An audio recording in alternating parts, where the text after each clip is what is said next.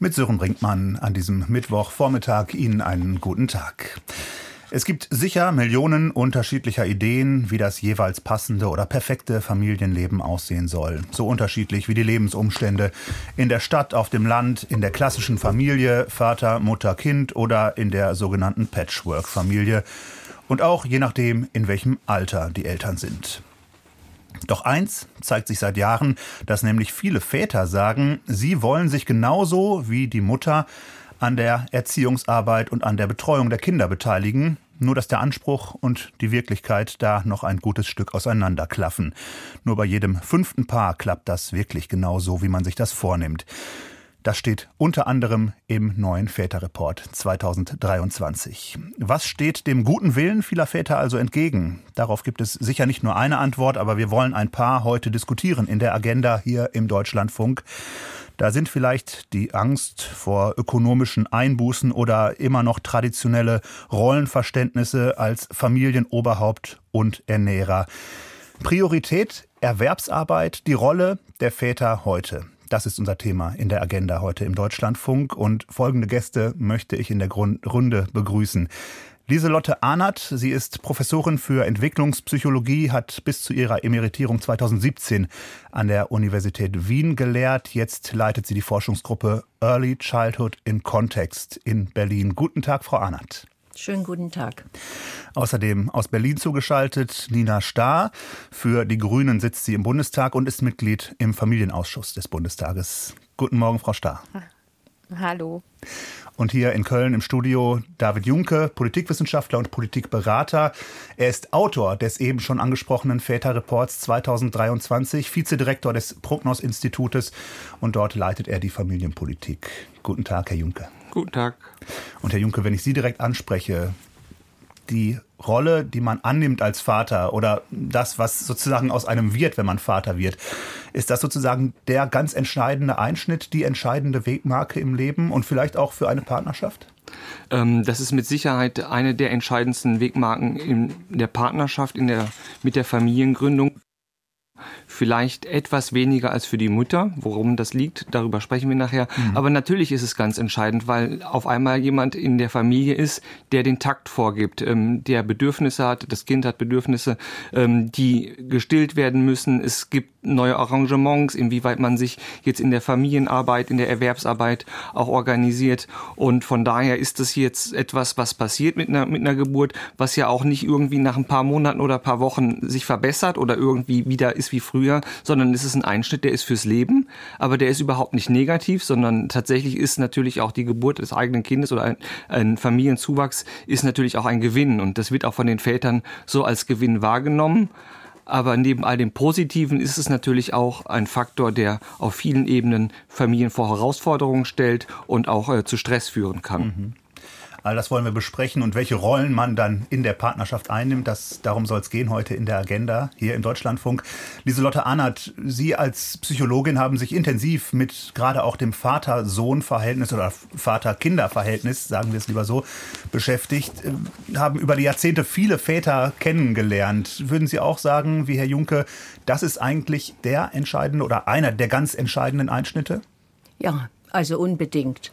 Allerdings, wenn man den Vater auch mit seiner biologischen Ausstattung sieht, und das sehen wir in der Psychologie zunehmend im Zusammenhang auch mit den biologischen Prozessen, die bei Mutterschaft oder Vaterschaft auftreten, dann müssen wir sagen, dass die Vaterschaftsvorbereitung ähm, eigentlich schon vor der Geburt ähm, beginnt dass sich auch die hormonelle und die Fürsorglichkeit des Mannes äh, anders aufstellt, wenn die Partnerin schwanger ist und dann äh, die Geburt kommt. Mhm. Also insofern ist das schon auch hat das eine gewichtige, gewisse Berechtigung, wenn man sagt, also es ist schon gut, wenn der werdende Vater schon den äh, Prozess begleitet, wenn das Kind entsteht und auch zur Geburt äh, dabei ist. Das heißt, es stellt sich auch im Vater, im Körper des Vaters etwas um?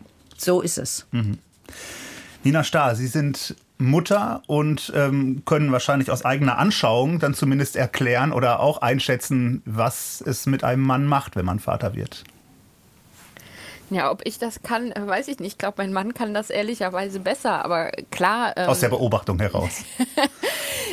klar habe ich beobachtet, dass äh, eine Familiengründung nicht nur mich äh, beeinflusst, sondern natürlich auch meinen Mann ähm, massiv verändert hat und ähm, auch seine Sicht auf das Leben ähm, verändert hat, würde ich sagen.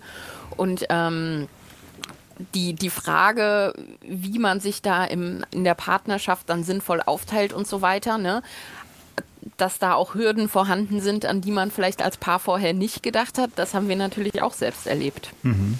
Das heißt, es verändert sich etwas oder Sie sprechen gerade von Hürden. Das heißt, es kommt dann doch anders, als man es sich vorher vorgenommen hat, Frau Starr? Ja, das, das glaube ich schon. Nun ist ähm, mein Lebenslauf natürlich nicht der Standardlebenslauf, ähm, den viele, viele Menschen haben. In der Politik ist man immer, auch was das Berufliche angeht, immer ein bisschen unterschiedlich unterwegs.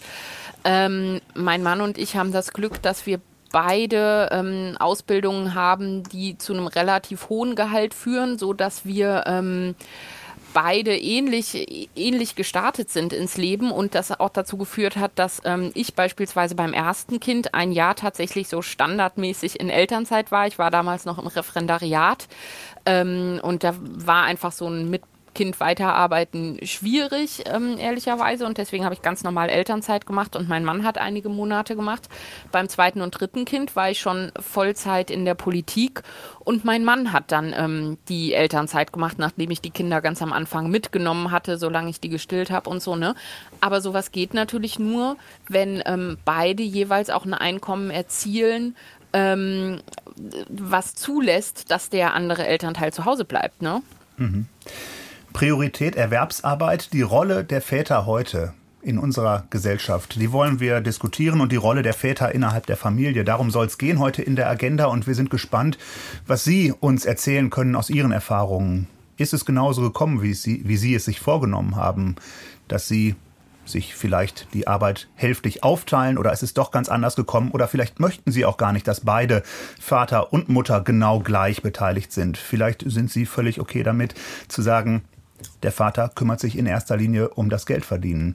Wir sind gespannt auf Ihre Anrufe. Sie können sich gerne melden 00800 4464 4464. Das ist unsere kostenfreie Telefonnummer 00800 4464 4464 oder Sie können uns gerne eine E-Mail schreiben an agenda.deutschlandfunk.de und notieren Sie gerne Ihre Telefonnummer, wenn wir Sie dort zurückrufen dürfen die Rolle der Väter heute. Und im Väterreport 2023, den David Junke ganz maßgeblich mit erarbeitet hat, da ja, differenzieren Sie ja, da machen Sie so ein bisschen das ganze Bild auf. Welche Väter gibt es heutzutage? Und Sie machen nicht nur oder zeigen nicht nur einen Durchschnittsvater, sondern Sie zeigen fünf Vätertypen, die Sie erarbeitet haben die kann man sich dann tatsächlich als kleine Skizze im Väterreport angucken, wie, das, wie man sich die so vorzustellen hat, idealtypisch. Ähm, welche Typen sind das? Welche Vätertypen gibt es? Ja, also die Idee hinter der Typologie war, dass wir Statistik ganz regelmäßig Durchschnittswerte berichten. Mhm. Und Sie kennen ja diesen Begriff, diesen Ausdruck, nirgends ist es wie im Durchschnitt. Und deshalb haben wir gesagt, wir müssen einfach mal genauer anschauen, wie die Väter heutzutage in Deutschland aussehen, haben dafür repräsentative Daten vom Institut für Demoskopie Allensbach genommen und haben fünf Typen herausgearbeitet. Da gibt es einmal denjenigen, der wirklich ein überzeugter, engagierter Vater ist, der sich sehr stark in der Familie auch einbringt.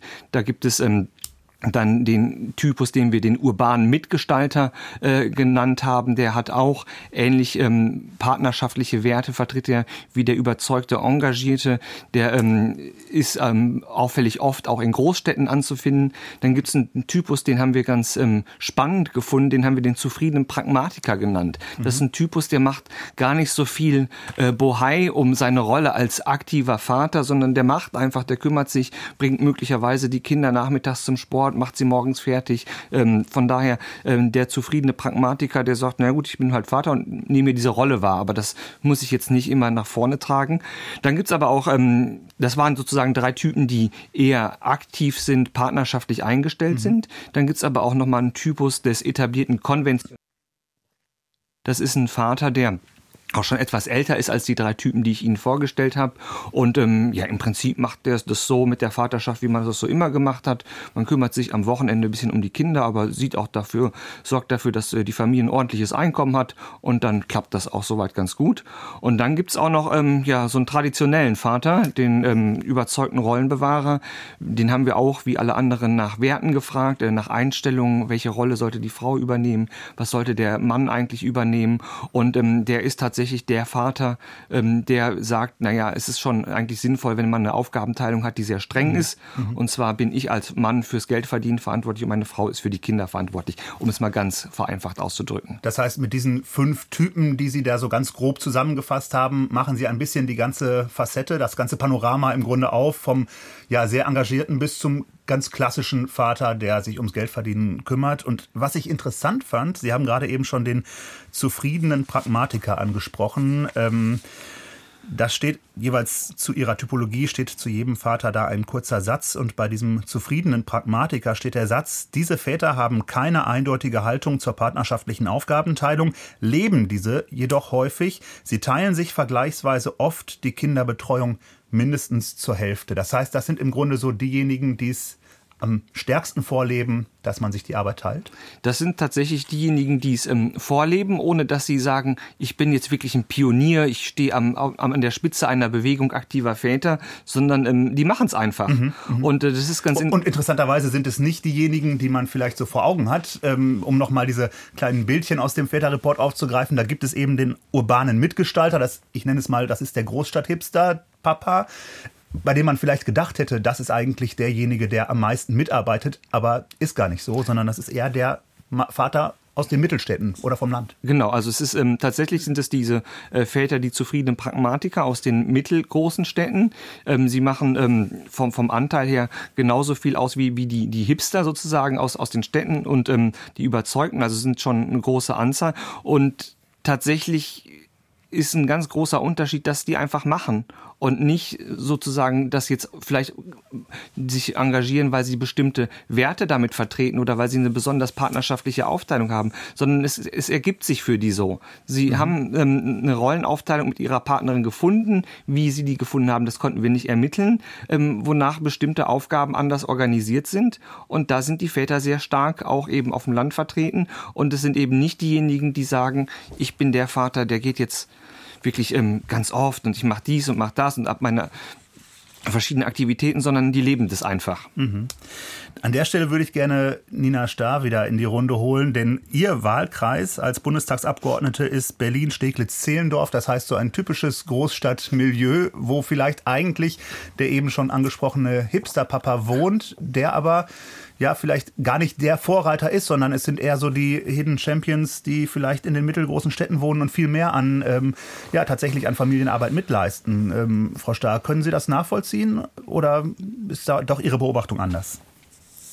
Doch, ich kann das total nachvollziehen. Ähm, mich würde tatsächlich von, Herrn Juncker auch noch mal interessieren, ob Sie einen Unterschied zwischen Ost und West festgestellt haben bei den, ähm, bei den zufriedenen Pragmatikern, weil meine sehr persönliche Erfahrung ist, dass ähm, dass äh, Väter, die, in, die eine Prägung aus, aus Ostdeutschland haben, ähm, sehr viel selbstverständlicher damit umgehen, dass die Mutter auch arbeiten geht, dass man sich das gleichmäßig aufteilt, weil es eine Selbstverständlichkeit ist, mhm. dass die Frau arbeitet. Und im alten Westen sozusagen, wo ja auch einfach die Ausstattung mit Kita-Plätzen und so weiter einfach noch eine ganz andere ist und es einfach ja häufig dann auch so ist, es muss einer Teilzeit arbeiten, weil einfach die Kita nur bis 12 Uhr das Kind versorgt oder es gibt gar keinen Kita-Platz und so weiter.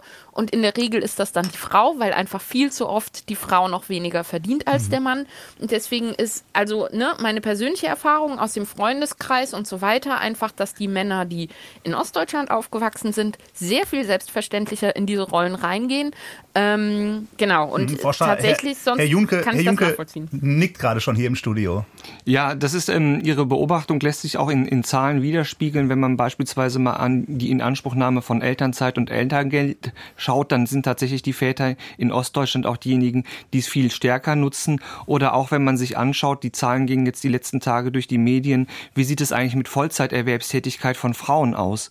Und da haben wir in den ostdeutschen Bundesländern eine viel höhere Quote an Vollzeiterwerbstätigkeit unter Müttern als in Westdeutschland, was auch mit historischen Gegebenheiten und Infrastrukturen zu tun hat, die über die Jahre hinweg in den, in den ostdeutschen Bundesländern äh, eben entstanden sind. Es ist auch die, die ähm, Kultur da gewesen, dass die Frau auf jeden Fall arbeitet, wohingegen das in Westdeutschland eben nicht der Fall war. Da war eher die Kultur da, dass die Frau sich tatsächlich um die Familie kümmert und der Mann der Familienernährer ist. Von daher ist es auch wichtig, immer wieder diese Durchschnittswerte, die wir in, in Statistiken finden, auch zu hinterfragen. Und gerade diese Ost-West-Unterschiede sind gerade mit Blick auf Familienleben sehr, sehr eindeutig sagt David Junke, der Autor des aktuellen Väterreports, des Väterreports 2023. Wir reden heute über die Rolle von Männern. Wo sehen Väter ihre Aufgaben im Familienleben? Das ist unser Thema heute in der Agenda. Sie können sich gerne beteiligen. 00800 4464 4464, unsere kostenfreie Telefonnummer. Und meine Kollegin Eva Maria Götz, die war einmal unterwegs und hat bei Vätern nachgefragt, wie sie denn ihre Rolle sehen mein Selbstverständnis. Ich möchte, ich will und ich tue mein Bestes, um so viel wie möglich für mein Kind da zu sein, normalen Alltag zu haben, nicht nur Spaßvater zu sein, sondern auch wenn das Kind zwei Haushalte hat und die Eltern getrennt leben, einen normalen, vernünftigen Anteil dazu beizubringen. Ich möchte weiterhin voll arbeiten und das funktioniert zum Glück gerade auch sehr gut. Ich möchte aber auch so viel Zeit wie möglich mit meiner Tochter verbringen. Und äh, meine Frau arbeitet gerade auch voll und wir haben schon gemerkt, dass wir uns da sehr gut organisieren müssen. Und das ist aber nicht nur Ehrgeiz, den wir haben, dass wir beide voll arbeiten müssen, denn es ist einfach so, dass in unseren Jobs und in unserer Branche es so ist, dass man einfach nicht sehr über große Zeit hinweg abgesichert ist. Und wir haben dann die Angst, dass wenn wir in Elternzeit gehen, dass wir dann danach nicht unbedingt einen Folgejob oder Verlängerung bekommen. Nee, also ich bin jetzt in Teilzeit mittlerweile äh, genau, der Gedanke, den wir beide hatten, ist, dass dieses klassische Rollending, der äh, Mann bei 100, die Frau in Teilzeit, äh, dass wir das einfach so, also nicht mehr zeitgemäß finden und wir teilen uns quasi diese 50 Prozent, die, die sonst meine Frau in Teilzeit gegangen wäre, teilen wir unter uns auf. Also ich bin jetzt so bei 80 Prozent und sie jetzt bei 75 und wir versuchen damit äh, für die Familie mehr da zu sein. Also für mich ist jetzt das große Glück, dass unsere Tochter noch in 2023 zur Welt gekommen ist, sodass ich jetzt einen Monat Elternzeit nehmen konnte und auch noch den zweiten nehmen werden kann. Und obwohl wir uns nicht so verstehen, als ob wir Großverdiener sind, würden wir ja ab dem kommenden Jahr kein Elterngeld mehr beantragen können. Das empfinden wir schon als einen Einschnitt. Bei uns das Thema Elternzeit inzwischen schon gänzlich geklärt. Wir arbeiten beide wieder zu 100 Prozent. Und die größte Herausforderung, die wir hatten, war das Finden eines Betreuungsplatzes, der eben eine berufsarbeitszeit-kompatible Betreuung überhaupt gewährleisten kann. Und das ist die absolute Ausnahme. Man kann ja in Köln froh sein, wenn man überhaupt irgendeine Form eines Betreuungsangebots ausfindig machen kann. Ich bin jetzt aber gerade noch in dem ersten Elternzeitmonat und genieße das noch. nächste Woche geht es wieder los mit Vollzeittätigkeit. Letztendlich ist es so, dass ich in einem Beruf bin, wo eine Vollzeittätigkeit schon ja, sehr viele Vorteile bringt. Und deswegen bin ich sehr gespannt, wie das so wird und in welche Schwierigkeiten einen das bringt. Stimmen von jungen Vätern und wir haben ganz unterschiedliche Versionen gehört, wie man sich das Arbeitsleben und das Familienleben dann als Pendant dazu aufteilt.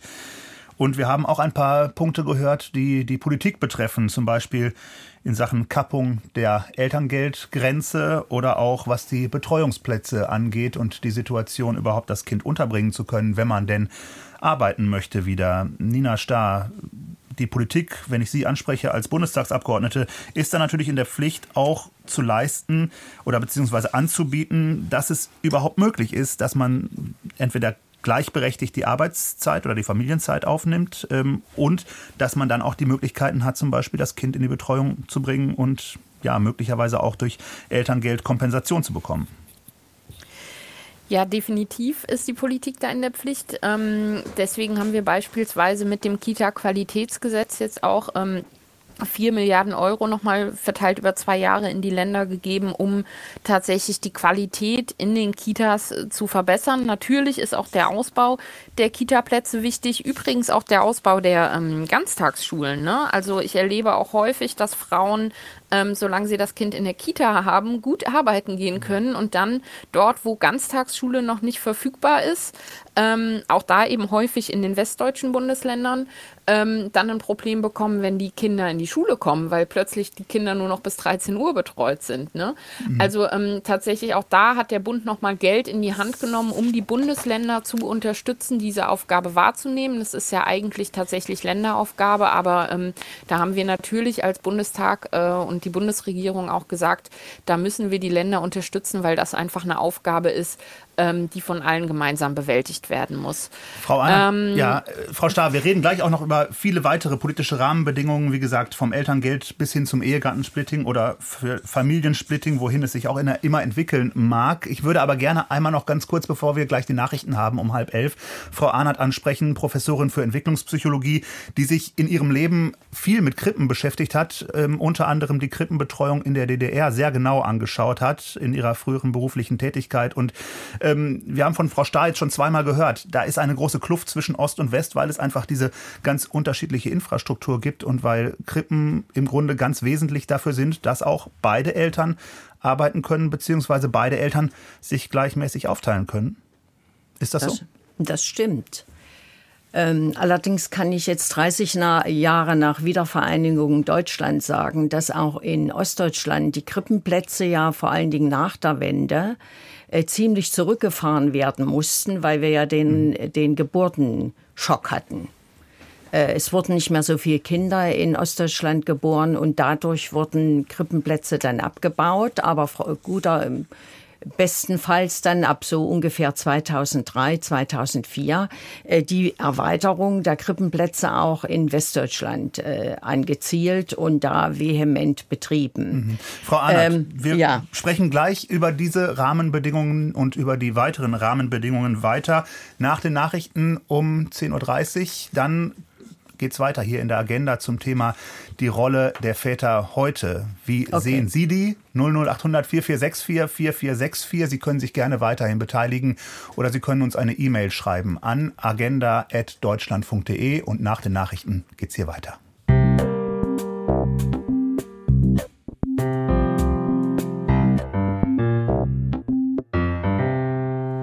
Die Agenda im Deutschlandfunk, wo wir heute über die Rolle der Väter sprechen. Das Bild von Vätern, das verändert sich nämlich schon seit Jahren.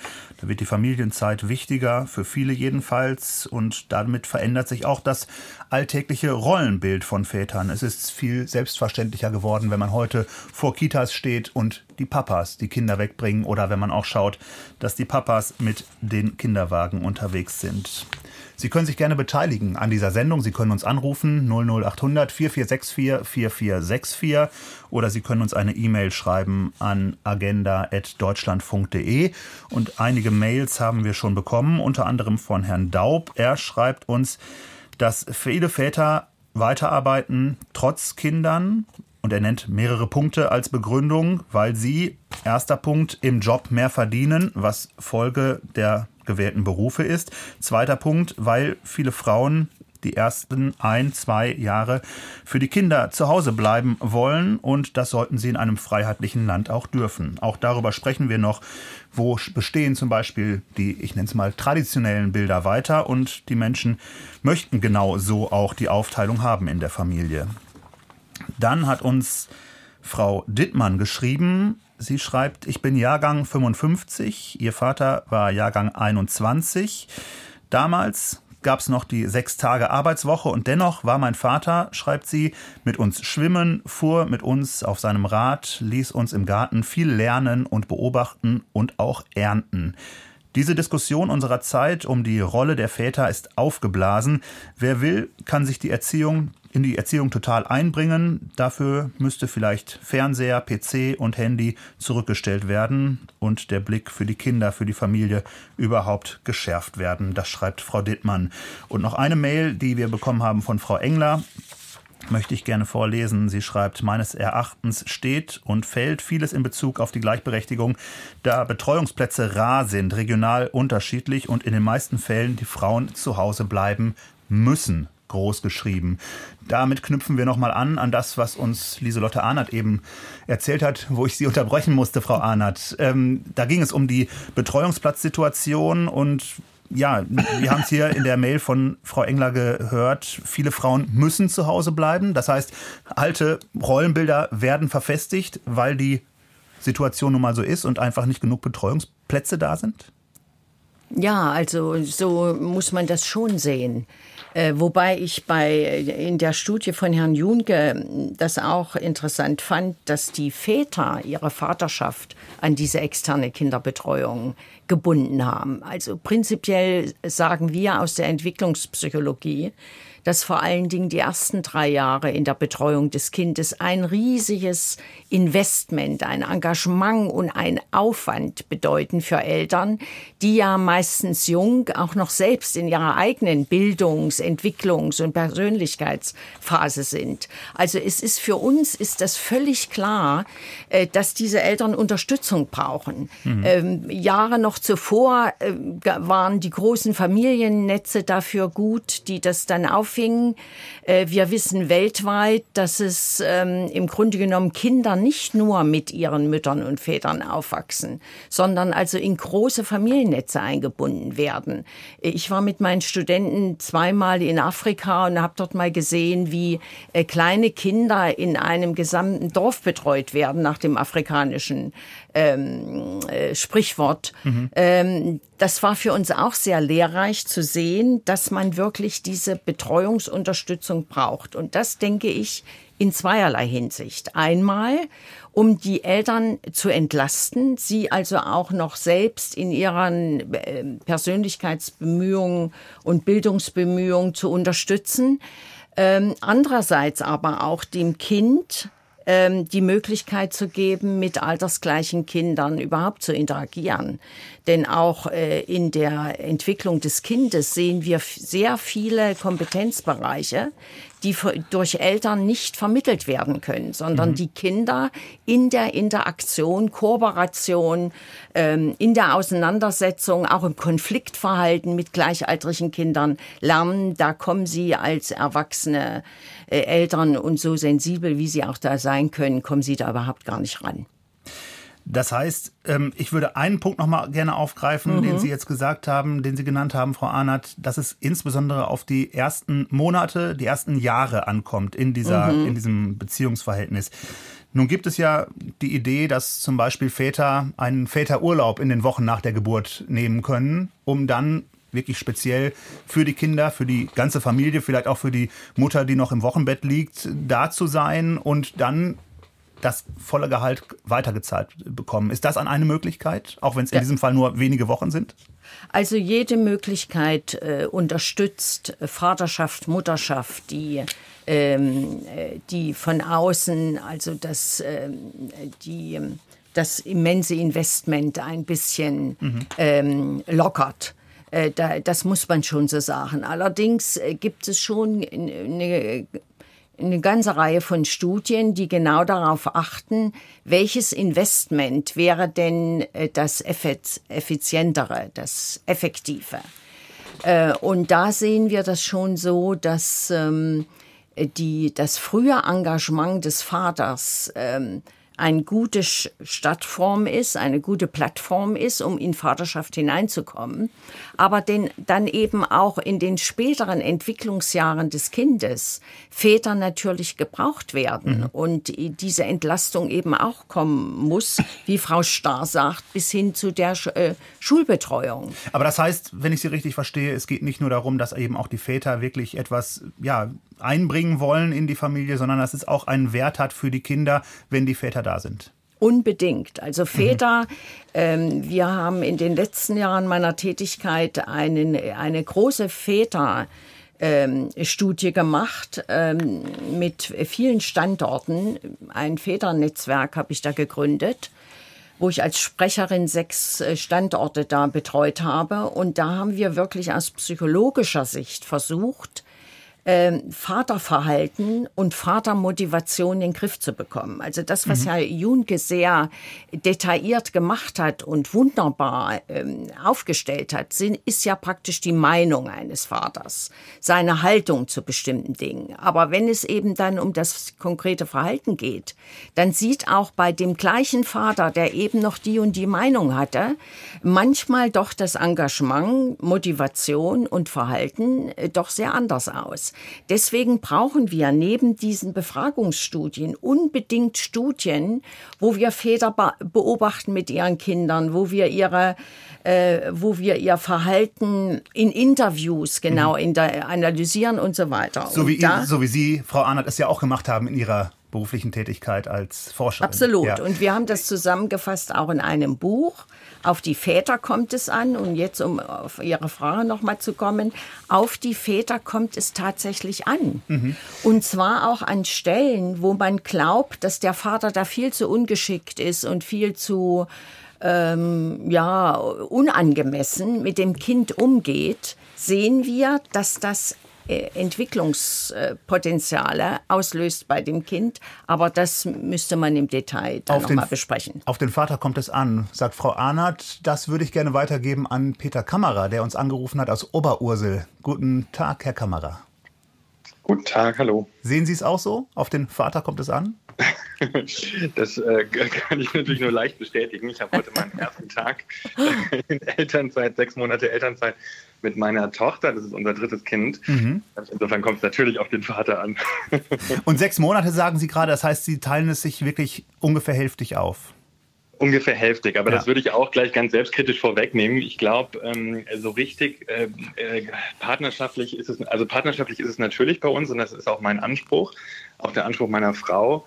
Aber letztlich komplett gleichberechtigt ist es natürlich nur sehr schwierig zu realisieren, gerade wenn man stillt. Und ne, ähm, also mhm. das, das, ist natürlich ein Thema. Ähm, also gleichberechtigt nein, partnerschaftlich ja. Mhm. Was heißt das partnerschaftlich? Also ähm, wie sehr bringen Sie sich ein, wenn Sie jetzt auf die zurückliegenden Monate auch dann seit der Geburt gucken? Ähm, das ist unser drittes Kind, insofern gibt es gar keine andere Wahl, als sich einzubringen mhm, ja, am Ende des Tages. Es ist aber auch so, es ist aber auch so, dass wir die Elternzeiten, da, da war ich äh, vorher ganz hellhörig, ähm, ähm, dass es natürlich nur geht, äh, sechs Monate in Elternzeit zu sein als Mann äh, oder eben auch andersrum als Frau, äh, lange in Elternzeit zu sein, wenn das ökonomisch darstellbar ist. Und da finde ich, muss auch ähm, unser Bundestag ansetzen und das Elterngeld bei der Diskussion, die wir kürzlich hatten, ähm, neu, also ganz anders eigentlich aufsetzen und da Einkommensunterschiede ausgleichen, damit mhm. es mehr Männern möglich ist, beziehungsweise mehr Frauen möglich ist, so rum. Das heißt, was meinen Sie? Wie, wie zum Beispiel könnte man die äh, Einkommensunterschiede ausgleichen? Ja, das Elterngeld sollte nur dann gezahlt werden, wenn der Mann eben tatsächlich auch einen beträchtlichen Anteil an Elternzeit seinerseits nimmt. Mhm. Das wäre so eine Startbedingung, würde ich sagen. Und andererseits kann man ja auch darüber nachdenken, für Einkommensschwächere ähm, sozusagen das Elterngeld stärker aufzustocken, gerade für Frauen, die dann wieder eben arbeiten gehen. Ähm, äh, beziehungsweise also das Elterngeld bei Männern mhm. stärker aufzustocken, wenn, wenn die Frau wieder arbeiten geht, damit der Einkommensunterschied nicht so groß ist. Sonst zieht sich das ja noch äh, Jahrzehnte weiter die Ungleichheit. Peter Kammerer, vielen Dank für Ihren Anruf und danke, dass Sie uns das mitgegeben haben als Impuls, den ich gerne direkt weitergebe an Frau Starr. Alles Gute für Sie, Herr Kammerer und Frau Starr. Sie sitzen im Familienausschuss des Bundestages für die Grünen, Bundestagsabgeordnete. Und wir haben gerade gehört, ein paar Forderungen, die Herr Kammerer im Grunde direkt an Sie richtet.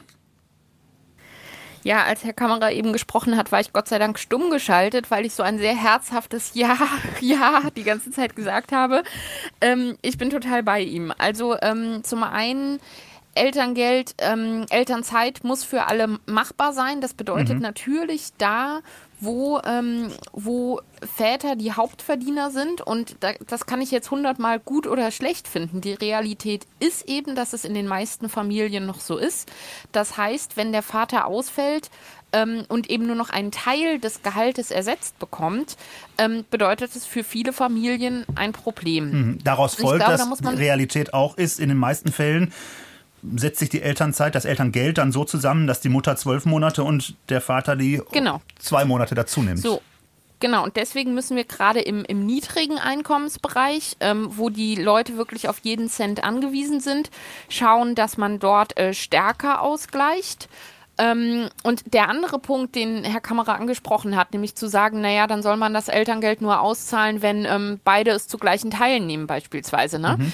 Das ist was, wo ich theoretisch total mitgehen kann, aber was gleichzeitig einfach gesellschaftlich glaube ich, einfach kaum umsetzbar sein wird. Wir haben einfach diesen Geburtsfehler des Elterngeldes, dass wir ihn, dass wir 12 plus 2 hatten von Anfang an. Ne? Also, und damals, ich glaube, Frau von der Leyen oder wer das eingeführt hatte, die haben sich dafür gefeiert, es gibt zwei Partnermonate. In anderen Ländern ist das ganz anders. Da gab es von Anfang an Schweden beispielsweise, Spanien auch, gleichmäßig aufgeteilt. Mhm. Und wenn ich natürlich einmal sage, wir machen 12 plus 2, dann zementiere ich damit ja eigentlich dieses, einer ist hauptverantwortlich und der andere macht ein bisschen was dazu. Mhm.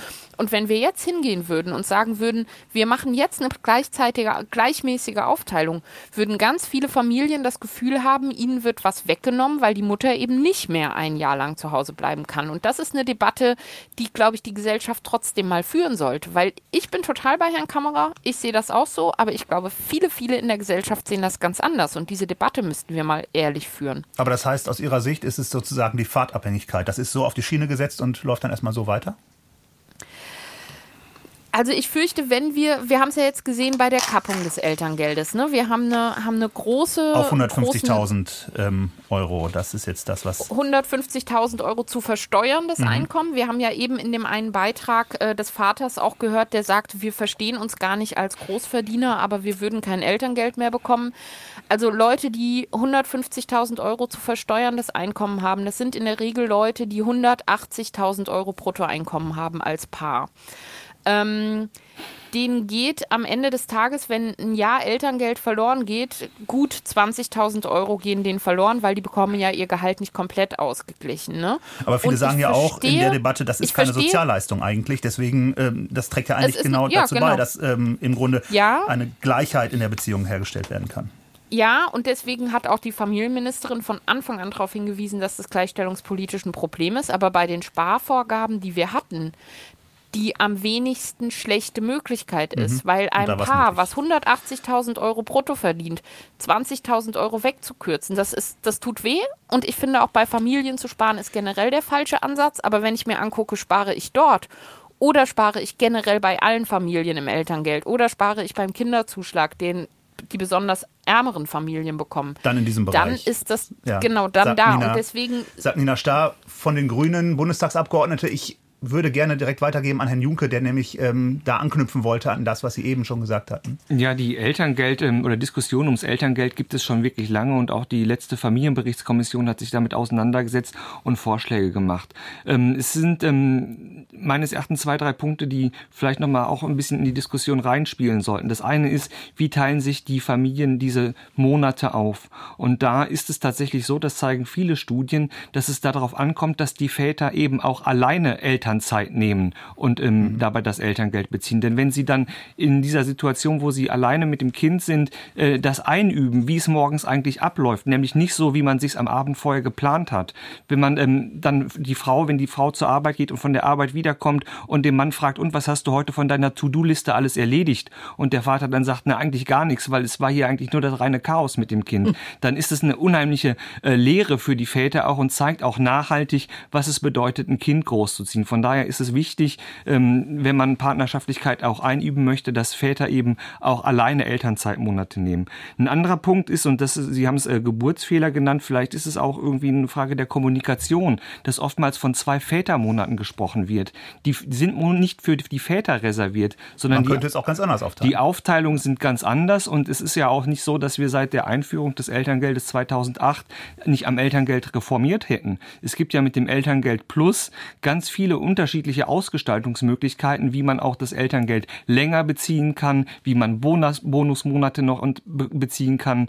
Ähm, von daher gibt es hier, glaube ich, auch nochmal eine Kommunikationsaufgabe der Politik, diese verschiedenen Leistungen, die Familien auch möglich haben, äh, Möglichkeiten, die sie haben, auch äh, besser auszugestalten. Und was man immerhin auch sagen muss, die Eltern, die Väter, die Elterngeld beziehen. Die Zahl der Väter hat sich verdoppelt seit der Einführung. 2008 waren es 21 Prozent, 2020, das war die letzte Zahl, die ich gefunden habe, 44 Prozent, also gut verdoppelt. Genau, also das Elterngeld ist ähm, tatsächlich eine der zentralen ähm, Leistungen, die eben auch dieses väterliche Engagement deutlich machen. Man kann zwar sagen, das ist ja nur zwei Monate, aber am Ende ist es etwas, was ähm, das Thema überhaupt erst auf die Agenda gesetzt hat und sich darum jetzt viele Dinge auch entspinnen. Ähm, aber es hängt nicht alles nur am Elterngeld. Priorität Erwerbsarbeit, genau. die Rolle der Väter heute, das ist unser Thema in der Agenda. Sie können uns anrufen 00800 4464 4464 und das hat auch Frau Eber-Schulz getan. Sie hat uns aus Schriesheim angerufen. Ich hoffe, ich lese es hier richtig. Jawohl, das ist richtig. Guten Tag, Frau Eber-Schulz. Ja. Hallo. Ja, ich wollte einfach gerne einen Erfahrungsbericht teilen, ähm, wie man sich das gut aufteilen kann. Ähm, genau, also wir sind ein heterosexuelles Paar, sind beide Ärzte oder arbeiten im Arztberuf und mhm. haben daher schon mal ein ähnliches Einkommen. Und wir haben mit Anfang 30 zwei Kinder bekommen. Ähm, ich war zunächst drei Jahre zu Hause. Das hatte verschiedene Gründe mit dem Stillen und da Weiterbildungsabschnitt, den mein Mann in Vollzeit ähm, absolvieren musste. Und haben danach dann einen Tausch gemacht nach drei Jahren. Ähm, dann ist mein Mann für anderthalb Jahre in Elternzeit gegangen, auch in Vollzeit zu Hause. Ich bin wieder eingestiegen in den Beruf, auch in Vollzeit, um einfach den Fuß wieder in die Tür zu kriegen im Beruf und nicht äh, für, für, immer draußen zu sein. Und ähm, wir befinden uns beide noch in der Facharztweiterbildung und haben dann ähm, jetzt zuletzt unseren Chef davon überzeugt, um einfach die, die Balance zwischen Elternschaft und Beruf besser hinzukriegen, ein Jobsharing mhm. zu machen, indem wir im zweiwöchigen Wechsel arbeiten können. Ähm, natürlich mit den ganzen Nacht- und Wochenenddiensten. Das ist dann immer recht intensiv. Und dann wechseln wir wieder die Rollen ähm, und tauschen zur Care-Arbeit. Das heißt, wenn ich Sie richtig verstehe, eine, ein klassisches Familienbild mit einer aber sehr partnerschaftlichen Aufteilung. Genau, wir haben es uns tatsächlich hälftig aufgeteilt und mhm. es führt halt einfach dazu, dass wir merken, dass wir beide halt auch so eine Zufriedenheit erreichen, sowohl im Job als halt auch zu Hause dadurch, dass man nicht auf eine Rolle festgelegt ist, ähm, was wir uns beide nicht gut vorstellen konnten. Hat denn dazu beigetragen, ja. dass Sie das auch so gemeinschaftlich aufteilen können, dass Sie auch, ich vermute mal, relativ ähnlich verdienen, also dass da kein, ja. keine große Kluft ist? Definitiv ist da kein, keine große finanzielle Lücke entstanden. Das hat dazu beigetragen, sonst hätten wir das vielleicht gar nicht so frei entscheiden können, dass wir das so machen möchten. Mhm. Genau. Ja, und uns war halt wichtig auch einfach das Stresslevel in der Familie, solange die Kinder sehr klein sind, auch niedrig zu halten und, ähm, äh, und dass alle Familienmitglieder auch so ähm, zufrieden sind und ähm, zufrieden äh, zu Hause und auch im Beruf sein können. Mhm. Genau. Bei uns ist dann auch die Betreuungsmöglichkeiten mit den Krippenplätzen ähm, nicht so passend gewesen, weshalb wir unsere Kinder halt bis zum Kindergartenalter zu Hause betreuen. Frau Eberschulz. Genau. Ja, vielen ja. Dank, dass Sie uns diese Erfahrungen hier mitgeteilt ja. haben und mitgegeben haben. Danke für Ihren Anruf. Jawohl. Ja, sehr gern. Tschüss. Tschüss und einen guten Tag für Sie, Frau Starr. Ähm, da möchte ich Sie noch mal ansprechen. Wir haben eben darüber gesprochen, wie man auch finanzielle Unterschiede innerhalb der Partnerschaft ausgleichen kann. Da zeigt sich jetzt, im Grunde funktioniert es eigentlich nach dem jetzigen Modell am besten, wenn, wie gesagt, und wie bei Frau Eberschulz gerade gehört, die finanziellen Möglichkeiten beim Mann und bei der Frau ungefähr gleich sind. Ja, ich habe das ja eingangs auch gesagt, ne? dass mein Mann und ich uns so aufteilen mhm. konnten, lag einfach daran, dass wir beide ein Gehalt hatten oder das große Glück hatten, ein Gehalt zu haben, ähm, womit man eine Familie ernähren kann und auch ähnliche Gehälter hatten. Und das ist einfach in vielen Familien nicht der Fall und zwar nicht selbstverschuldet. Ähm, auch da mhm. Gab es ja vorhin in einem Hörerbeitrag so den Kommentar, naja, dass die Männer viel verdienen, liegt an den selbstgewählten Jobs. Und da, da setzt sich einfach so ein tradiertes Rollenbild wieder fort. Ja, wenn ich jetzt Väter habe, die zu Hause sind, die mit ihren Kindern einfach ein gemeinsames Familienleben leben und zeigen auch, Männer können Fürsorge, dann trägt das dazu bei, dass all die Fürsorgeberufe, Erzieherin, Krankenpflegerin und so weiter, die eben in der Regel Frauenberufe sind noch, sich öffnen für Männer. Und andersrum frühe Förderung bei Mädchen in den MINT-Berufen, die viel, viel Geld nach Hause bringen, eben auch zu sagen, das sind keine Männerberufe, sondern das sind Berufe für alle Ingenieurin oder Astronautin meinetwegen, mhm. ja, also dass wir einfach mal aufhören zu sagen, das sind ja selbstgewählte Berufe, sondern das sind Rollenbilder, in die Kinder ganz früh reinkommen. Und deswegen ist es eben auch so wichtig, dass wir in der Politik viel dafür tun. Und wir arbeiten ja daran, unter anderem mit dem Elterngeld, mit der Familienstartzeit, mit dem Ausbau der Kindertagesbetreuung und so weiter, dass Eltern beide arbeiten gehen können und beide sich in die Fürsorge einbringen können. Nur dann kann das wirklich funktionieren, dass in Zukunft das auch noch gleichmäßiger und gleichberechtigter aufgeteilt wird die klassischen Rollenbilder in Frage stellen. Das war ein Plädoyer von Nina Starr von den Grünen und ich habe immer wieder auch gelesen, dass es im Grunde auch für die Männer darum geht, ein bisschen Netzwerke zu bilden beziehungsweise sich gegenseitig zu bestärken. Also wenn man ja sagt, Männer müssen auch in diese Rolle erstmal hineinwachsen, dann geht es darum, ich habe zum Beispiel oft dieses Zitat gelesen, Männer sucht euch Gleichgesinnte, um, um euch gegenseitig zu bestärken. Ist das vielleicht auch ein, ein Schritt, um ein Rollenbild zu verändern, Herr Junke?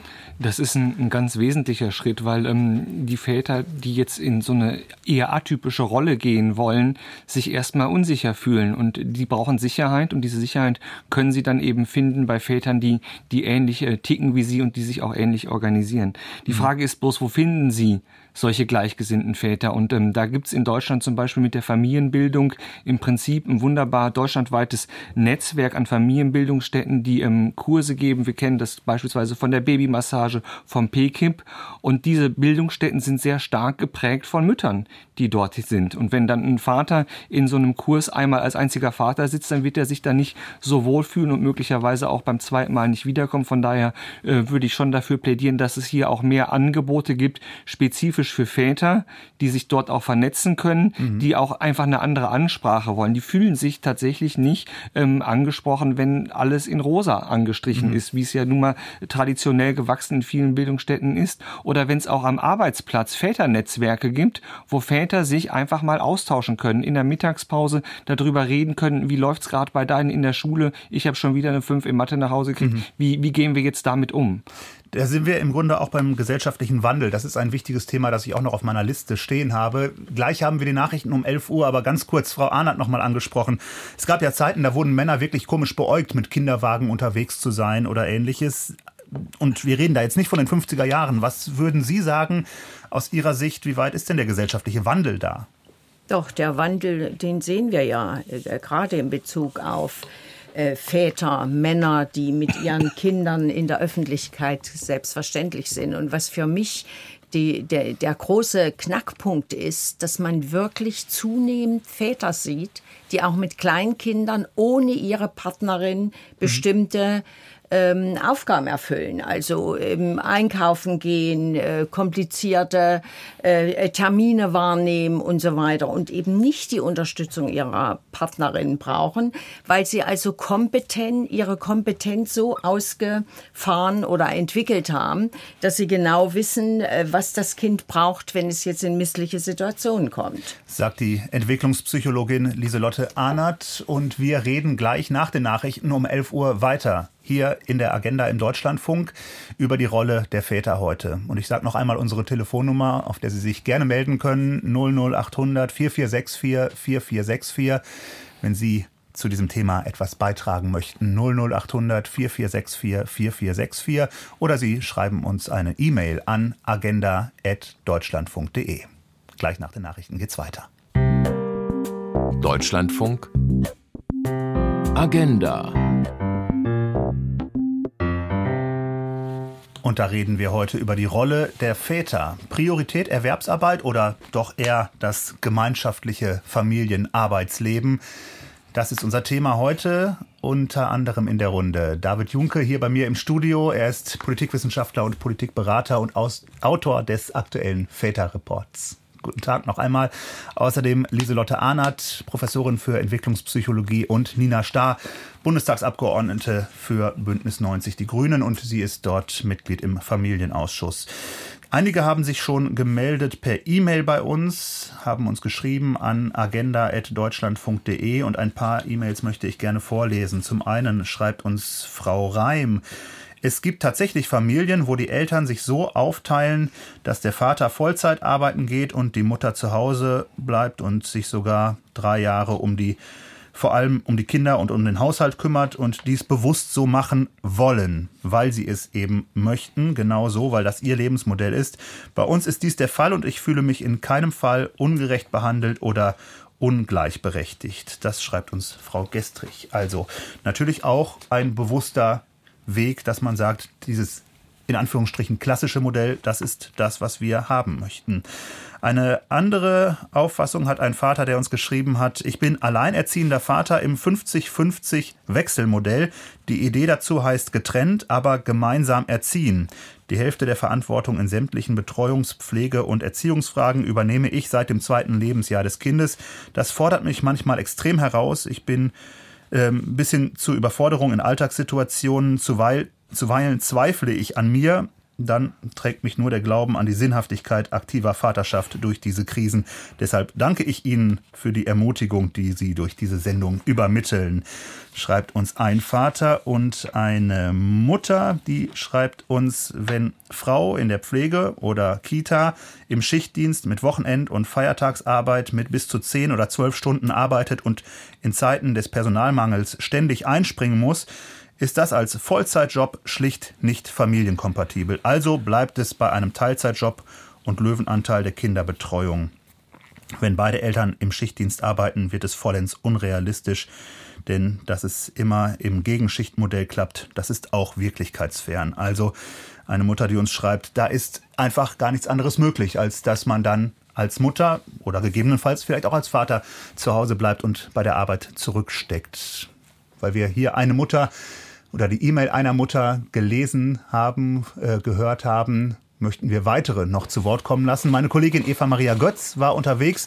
Wir haben eben in dieser Sendung schon Väter gehört. Jetzt hören wir mal, was die Mütter zur Betreuungsarbeit sagen. Mein Mann kriegt das sehr gut hin. Also er hatte selber Elternzeit. Klar, stillen kann er nicht, aber das ist auch das Einzige. Ansonsten kann er alles und hat in seiner Elternzeit auch alles gemacht. Mittlerweile ist der Kleine ein Jahr alt und äh, wir haben es so geregelt, dass ähm, wir abwechselnd arbeiten. Ich vormittags und er nachmittags. Und jeweils an der anderen Tageshälfte tut der andere den Kleinen betreuen, sodass immer einer arbeitet und der andere den Kleinen hat. Wir arbeiten beide. Ich arbeite Vollzeit von zu Hause. Deshalb das ist äh, einfacher. Ja, meine Tochter ist bei Tagesmutter. Deshalb, das ist möglich. Und mein Mann fährt jeden Tag nach Frankfurt und zurück. Mein Mann hilft schon viel mit, nur arbeitet er viel und äh, kann halt leider nicht so viel, wie er, wie er möchte. Er ist voll erwerbstätig und ich bin hier zu Hause mit den Kindern, sagen wir mal so. Also ich würde auch gern ab und zu mal arbeiten gehen, wenn es einem zu viel wird. Dann denkt man sich, oh je, jetzt wäre es halt schön. Ich mache das meiste. Ähm, ich arbeite so gut es geht, aber noch mit unserer Kleinen zu Hause. Und ich möchte, dass wir das mehr aufteilen. Also, dass mein Mann die Stunden langfristig reduziert, damit ich auch mehr arbeiten kann. Wir sind alle promoviert und auch fast alle habilitiert. Und da stellt sich natürlich dann die Frage, also wer sollte jetzt denn da dann zurückstecken? Und äh, bei uns ist das auch mit so einer Selbstverständlichkeit verbunden, dass dann die Frau eigentlich zurückstecken sollte. Das sehe ich aber noch nicht ganz so. Aber man muss natürlich sagen, wenn man sich dann das Kind anguckt, ähm, würde man als Mutter diesen Konflikt nie auf Rücken des Kindes austragen, sondern natürlich immer zurückstecken, damit es der Kleinen dann gut geht. Und ich glaube, Männer können das besser aushalten. Grundsätzlich glaube ich aber schon, dass von den Männern häufiger erwartet, dass sie halt zu 100 Prozent wiederkommen und für die Frauen mehr Verständnis herrscht, dass sie halt vielleicht in Teilzeit arbeiten, wobei wir es jetzt beidseits 100 Prozent ganz gut arrangieren können, aber sicherlich auch mit der Unterstützung der Großeltern. Also ich glaube, so ganz so viel hat sich noch nicht geändert. Es wird sich aber wahrscheinlich noch mehr tun. Ich glaube schon, dass die Väter auch zunehmend gerne aktiv Zeit mit den Kindern verbringen wollen und das auch einfordern von den Arbeitgebern. Mütter also und ihre Perspektiven auf die Kindererziehung. Wir haben eine Stimme eben gehört von einer Frau, die sagt, Männer können das vielleicht ein bisschen besser aushalten, dann steckt die Frau zurück, damit man für die oder Frau in diesem Fall für die Familie da ist. Lieselotte hatte Sie als Entwicklungspsychologin, können Sie das auch unterschreiben, dass Männer es vielleicht ein bisschen besser aushalten, auch mal weg zu sein von der Familie? Na, ich glaube, bei der ganzen Diskussion, wo jetzt immer wieder gesagt worden ist, ja, die, von den Müttern wird erwartet, dass sie zu Hause bleiben. Die Frau Reim mhm. hat ja sogar von einer dreijährigen äh, Spanne äh, gesprochen. Ich glaube, da vergisst man wirklich das Kind. Denn Kinder sind ja auch ein ziemlich dynamischer Faktor in dieser Konstellation und sie fordern und sie machen klar, wo ihre Bedürfnisse liegen und wer diese Bedürfnisse am besten ausfüllen kann. Mhm. Und jetzt kommt es natürlich darauf an, wie fürsorglich sind Männer ausgebildet und bemühen sich, um, um diese Tätigkeit im Umgang mit dem Kind. Und da äh, stellen wir also durch Beobachtung immer wieder fest, dass wir doch da eine Differenz haben. Und das liegt eben nicht nur an den traditionellen Frauen-Mann-Bild, an der traditionellen äh, Geschlechterbildung, sondern es liegt wirklich auch an der Ausstattung, äh, die Frauen versus Männer mitbringen. Also bei der Frau haben wir ja die, die Fürsorglichkeit schon angetriggert durch äh, Schwangerschaft und Geburt, äh, Geburtsvorgang. Gut, wir wissen heute, dass beim Mann sich da auch biologisch einiges ändert, wenn er Vater wird. Aber trotzdem ist das Niveau ähm, unterschiedlich. Wir wissen, dass Männer ähm, durch ihre biologische Konstruktion ähm, ähm, mehr Testosteron äh, ausstoßen und, äh, und produzieren als Frauen. Beide Geschlechter haben das zwar, aber bei den Mann ist ganz klar, dass seine äh, Biologie stark, gerade das Testosteron, mit dem Verhaltensmuster gekoppelt ist. Also heißt, seine Insensitivität, auch die Dominanz, auch die, ähm, auch manchmal die leichte Aggressionsneigung sind schon auch mit Testosteron verbunden, mhm. so dass wir ähm, heute ganz klar zeigen können in vielen, vielen Studien, dass ein Mann ähm, ein behutsamer Vater nur sein kann, wenn sich das Testosteron nach unten regelt, also wenn er den Spiegel also absenkt. Ähm, also alles diese ähm, äh, Mechanismen führen natürlich dazu, dass die Fürsorgearbeit äh, von Mutter mhm. und Vater ähm, unterschiedlich an das Kind herangetragen wird, was nicht unbedingt äh, schlecht sein muss, aber was natürlich beim Kind bestimmte Erwartungshaltungen erzeugt mhm. und auch bestimmte Bedürfnisse und Anforderungen setzt. Denn am Ende, am Ende geht es ums Kind. So ist es. Danke, Den dass Sie uns auch diese Perspektive auch noch mal vor Augen geführt haben. Okay. Ja. Ähm, ich würde gerne einen Hörer noch zu Wort kommen lassen, der uns angerufen hat, Herr Füllinger. Guten Tag. Guten Tag. Wie ist Ihre Perspektive zu unserem Thema oder auf unser Thema? Die Rolle der Väter heute. Wie ist Ihre Rolle? Ja, ähm, hallo erstmal die Runde. Ich bin begeisterter Hörer Ihrer Sendung tatsächlich. Ich freue mich, dass ich das erste Mal jetzt auch live ähm, zu Wort kommen darf. Sehr gerne. Ähm, ich äh, wollte einfach mal meine Situation schildern, weil ich tatsächlich mich so ein bisschen in dieser Rolle als junger, moderner ähm, Vater sehe.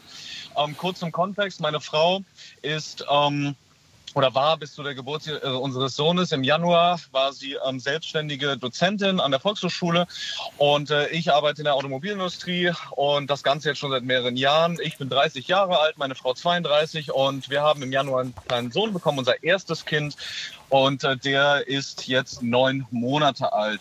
So und was ich ganz gern beitragen wollte, war mal unsere Sicht um, ähm, auf die finanzielle Unterstützung durch den Staat beim Kinder- oder beim Elternwerden. Mhm. Denn ich muss gestehen, ähm, wir waren so ein bisschen geschockt, als wir uns über die finanziellen Hilfen schlau gemacht haben. Ähm, wir hatten vorher keine große Erfahrung mit Kindern. Es ist auch das erste Kind in unserer beider Familie überhaupt. Ähm, und wir haben versucht, uns so gut vorzubereiten wie möglich. Meine Frau wusste, dass sie ihren Job, den sie so 20 ähm, Stunden die Woche gemacht hat ähm, und mit dem sie, ja, ich sag mal, für sich ausreichend genug verdient hat, um damit unabhängig zu sein, so ein bisschen, ähm, dass sie den aufgeben müsste. Und ähm, ich hatte mir vorgenommen, zwei, diese klassischen zwei Monate Elternzeit in den ersten beiden Monaten zu nehmen. Mhm. Und dann habe ich mich natürlich schlau gemacht, wie es mit der Unterstützung aussieht, ähm, dass man auch finanziell sich so ein bisschen versorgen kann. Und habe mich dann bei der Elterngeldstelle informiert. Und da stellte sich dann raus, dass es einen Minimalsatz von 300 Euro gibt und einen Maximalsatz von 1800 Euro im Monat der hätte mir zugestanden und den habe ich dann auch über diese zwei Monate bezogen. Meine Frau, ähm, der hätte, ihr hätte der Mindestsatz von 300 Euro pro Monat zugestanden, mhm. den sie seit Januar und bis September, äh, Entschuldigung, bis Dezember jetzt auch noch beziehen wird, also für ein Jahr. Das heißt, im Grunde wäre es für Sie lukrativer gewesen, wenn Sie, Herr Füllner, dann länger in Elternzeit gewesen wären, aber beruflich war das so nicht möglich. Ähm, zum einen das und zum anderen ähm, da, darauf will ich jetzt als nächstes kommen, hat auch dieser Maximalsatz, das klingt immer so viel, äh, diese 1800 Euro, damit konnten wir uns wirklich kaum mhm. über Wasser halten. Wir haben eine Miete, wir haben eine 85 Quadratmeter Wohnung in Bonn, ähm, wir haben eine Miete von äh, warm, also wirklich mit Strom und äh, Internet von etwa 1550 Euro im mhm. Monat. Und das heißt, da haben wir dann noch nicht eingekauft und ja. nichts. Und jetzt können Sie sich vorstellen, dass ähm, das, also das ist knapp gewesen. Und nach den zwei Monaten, die ich wirklich sehr, sehr happy war, zu Hause zu sein und in meiner Rolle als Vater so ein bisschen auf mich da einzu, reinzufinden, ähm, ich muss gestehen, ich war danach um unser, unserer finanziellen Willen war ich da wirklich happy, wieder zur Arbeit mhm. gehen zu können. Ähm, auf der einen Seite mit einem Tränen, mit einem weinenden Auge, weil ich ähm, die, meine Frau mit dem Kleinen alleine zu Hause lassen musste, nach schon zwei Monaten. Auf der anderen Seite war ich echt happy, wieder als Versorger finanziell für uns dann ja, letztendlich wieder im, im, klassischen, im klassischen Bild, im klassischen Versorgermodell. Herr Füllinger, vielen, vielen Dank für Ihren Anruf. Danke, dass Sie uns das mitgegeben haben. Nina Starr, grüne Bundestagsabgeordnete und Mitglied im Familienausschuss. Das heißt im Grunde, wir haben eben schon über eine gewisse, einen gewissen Ausgleich gesprochen, den es vielleicht geben müsste zwischen den Elterngeldmonaten für Väter und Mütter.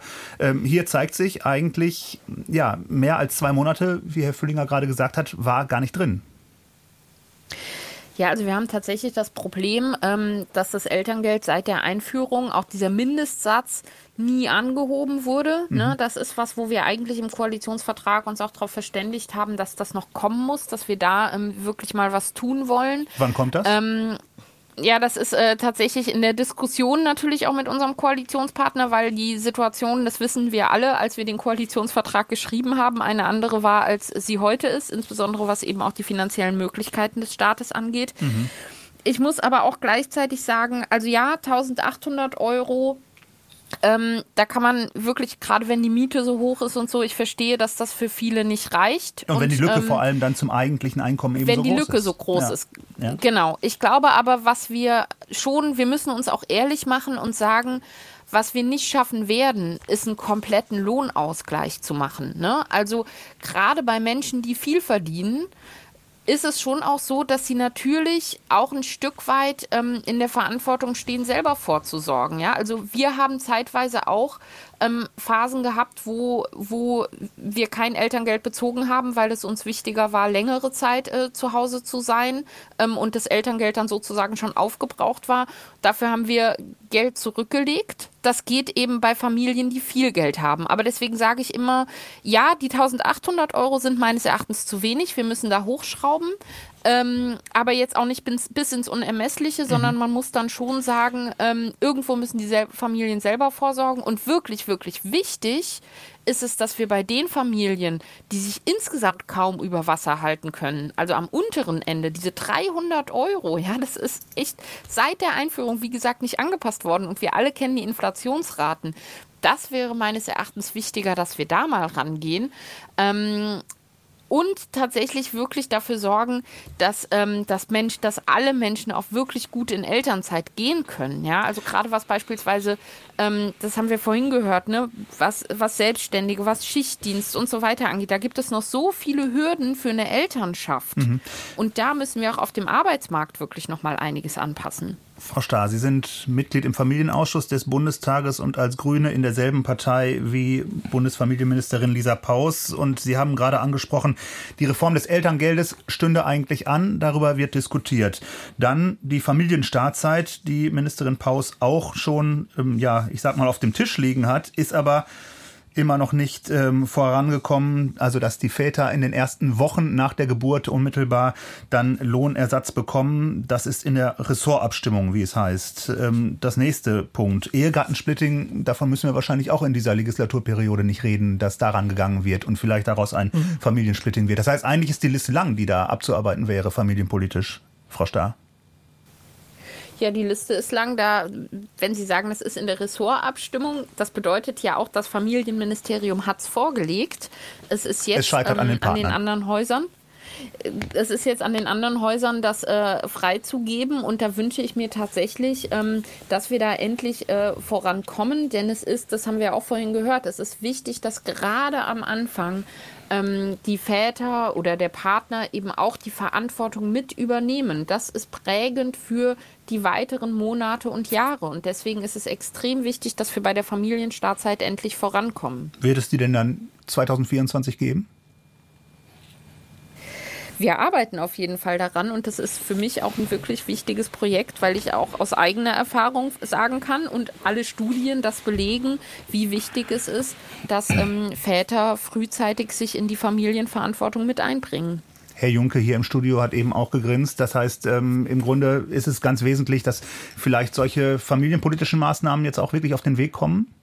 Ähm, es ist vor allen Dingen wichtig, dass, dass die Väter hier ähm, nochmal eine Handhabe gegenüber ihren Arbeitgebern haben. Mhm, mhm, Denn wir haben jetzt über Vereinbarkeit gesprochen, wir haben viel über Geld gesprochen, wie sich die Familien das auch aufteilen, wir haben über Kinderbetreuung gesprochen, aber es gibt einen ganz wichtigen Akteur, der ähm, hier eine ganz große Rolle spielt und das ist eben der eigene Arbeitgeber. Mhm. Und ähm, in dem Moment, wo ich als Vater auch eine Möglichkeit habe, einem Arbeitgeber zu sagen, hier, es ist eine Familiensituation da. Das ist nicht irgendwie was Heimliches, sondern ich habe jetzt ein Kind und deshalb gehe ich jetzt zwei Wochen nach Hause, um meine Frau zu unterstützen. Ich kann zwar nicht stillen, aber ich kann die Wäsche waschen, ich kann was zu essen kochen, ich kann einkaufen gehen. Gerade in dieser anstrengenden Phase möchte ich da sein. Das hat natürlich auch eine Signalwirkung ins Unternehmen hinein. Und ähm, wir sehen auch, dass äh, die Unternehmen schon wahrnehmen, dass die Väter auch immer mehr äh, mit den Hufen scharren und Forderungen mit Blick auf äh, Vereinbarkeit von Familie und Beruf stellen. Und ähm, tatsächlich gibt es in Deutschland 1,7 Millionen Väter, die denken darüber nach, ihren Job zu wechseln für eine bessere Vereinbarkeit. Mhm. Das sollte also die Unternehmen im Fachkräftemangel schon sehr deutlich aufhören lassen. Und das ist ja bei allen Diskussionen um finanzielle Anreize, um Elterngeld und so weiter wirklich eigentlich das zentrale, das Stichwort Vereinbarkeit von Familie und Beruf. Und das sehen wir in ganz vielen Zuschriften. Eine Hörerin, die ich eben schon zitiert habe, die von den vielen Schichtdiensten spricht, die eigentlich gar nicht vereinbar sind mit der Familie. Eine Hörerin, Frau Lensch, schreibt uns, kein Arbeitgeber sieht es gerne, wenn die Arbeitnehmerin spontan den Arbeitstag beendet, zumal dies kein Einzelfall ist, wenn vielleicht das Kind eben gerade ruft. Ein Problem, wenn beide Eltern in Vollzeit arbeiten. Ähm, Herr Junke, Sie haben ja genau dazu eine Studie gemacht, eine Untersuchung im vergangenen Jahr, auch im Auftrag des Bundesfamilienministeriums.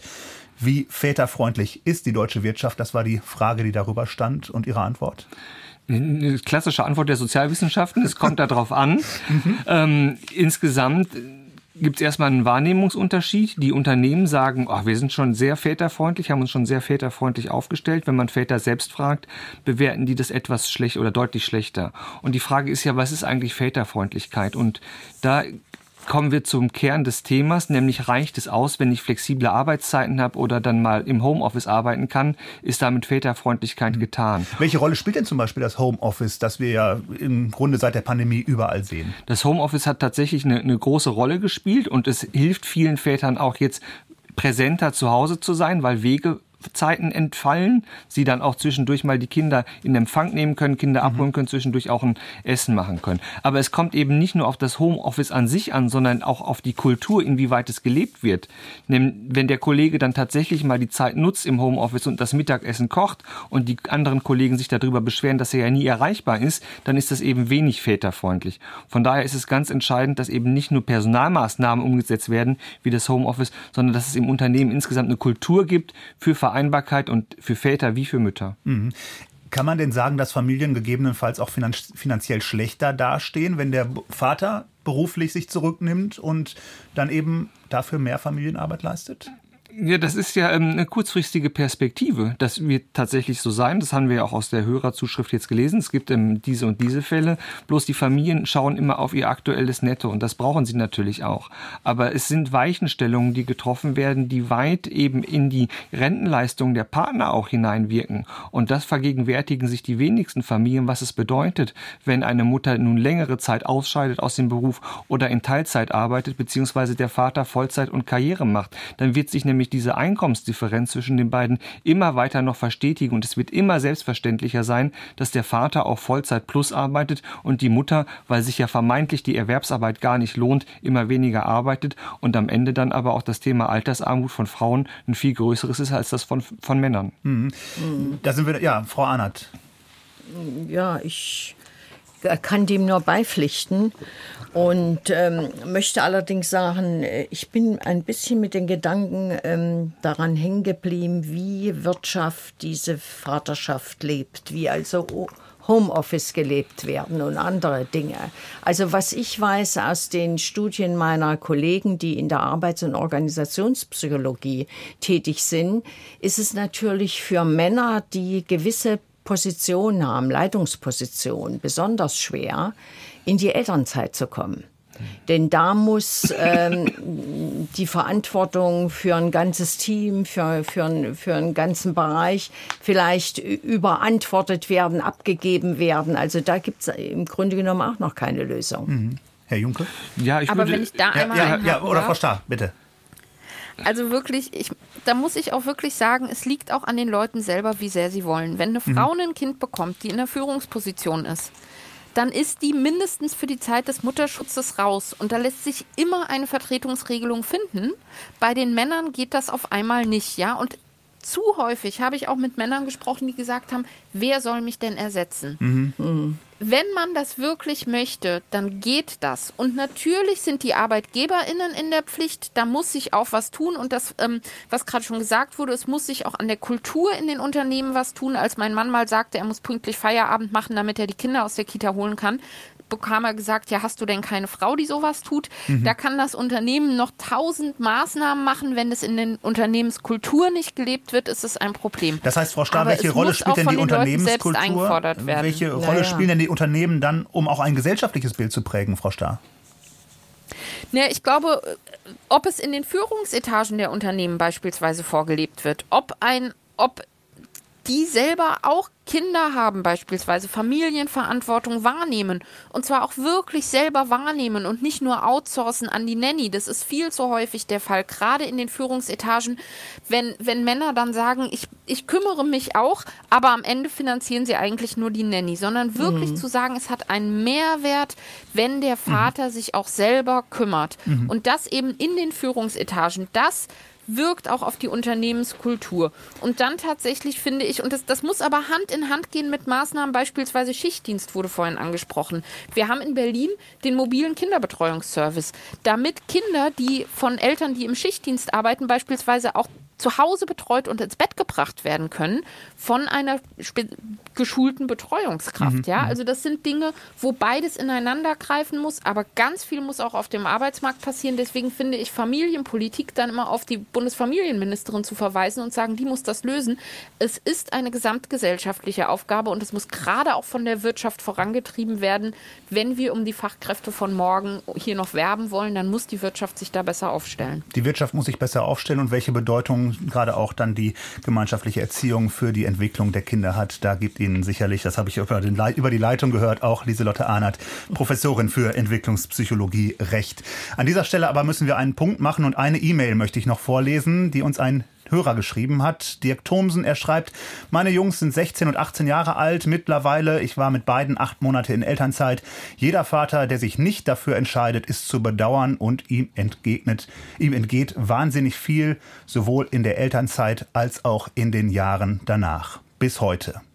Also, das ist dann ein Plädoyer dafür, dass man sich die Zeit nimmt. Und, Und was man da raushört. Frau, Frau ja, Arnert, wir müssen da einen Punkt machen. Okay, äh, ich danke Ihnen aber ganz herzlich, Frau Arnert, Professorin für Entwicklungspsychologie, David Junke, Autor des aktuellen Väterreports und Nina Starr, Bundestagsabgeordnete für Bündnis 90 Die Grünen. Danke für diese Runde. Unser Thema heute in der Agenda Priorität Erwerbsarbeit die Rolle der Väter heute. Mein Name ist Sören Brinkmann. Ich wünsche Ihnen einen guten Tag hier im Deutschlandfunk. Sage Tschüss und bis bald.